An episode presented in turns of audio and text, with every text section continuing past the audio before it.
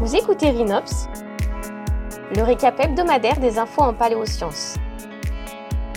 Chaque jeudi, découvrez une actualité proposée par Paléopolis. Cette semaine dans Rhinops, on s'intéresse à un troupeau de dinosaures.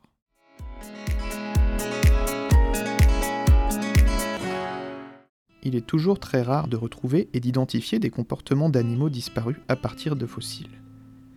Souvent, les paléontologues ne peuvent qu'émettre des hypothèses sur des comportements, comme par exemple des déplacements en troupeau chez les gros dinosaures herbivores tels que le Triceratops ou le Diplodocus. Mais ils en ont rarement une preuve directe. Des paléontologues viennent pourtant de faire une découverte exceptionnelle en Argentine.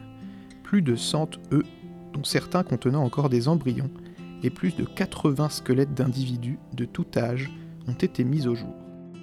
Ce sont des restes de Musorus, des dinosaures herbivores appartenant aux prosauropodes, groupe proche des futurs sauropodes, des dinosaures à long cou comme le Diplodocus ou le Brachiosaurus. Datés d'environ 193 millions d'années, ces fossiles représentent la plus vieille preuve de comportement en troupeau chez des dinosaures jamais découvertes.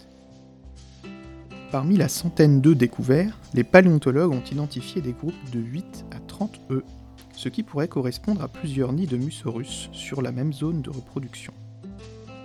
En plus de ces nids, ils se sont aussi rendus compte que les squelettes découverts étaient rassemblés par groupe d'âge, les plus jeunes dinosaures avec d'autres jeunes et les plus âgés avec d'autres plus âgés. Cela suggère que les Musorus ne vivaient pas dans une petite structure familiale, avec les parents s'occupant de leurs petits, mais plutôt que tous les adultes s'occupaient de l'ensemble des petits qui venaient d'éclore.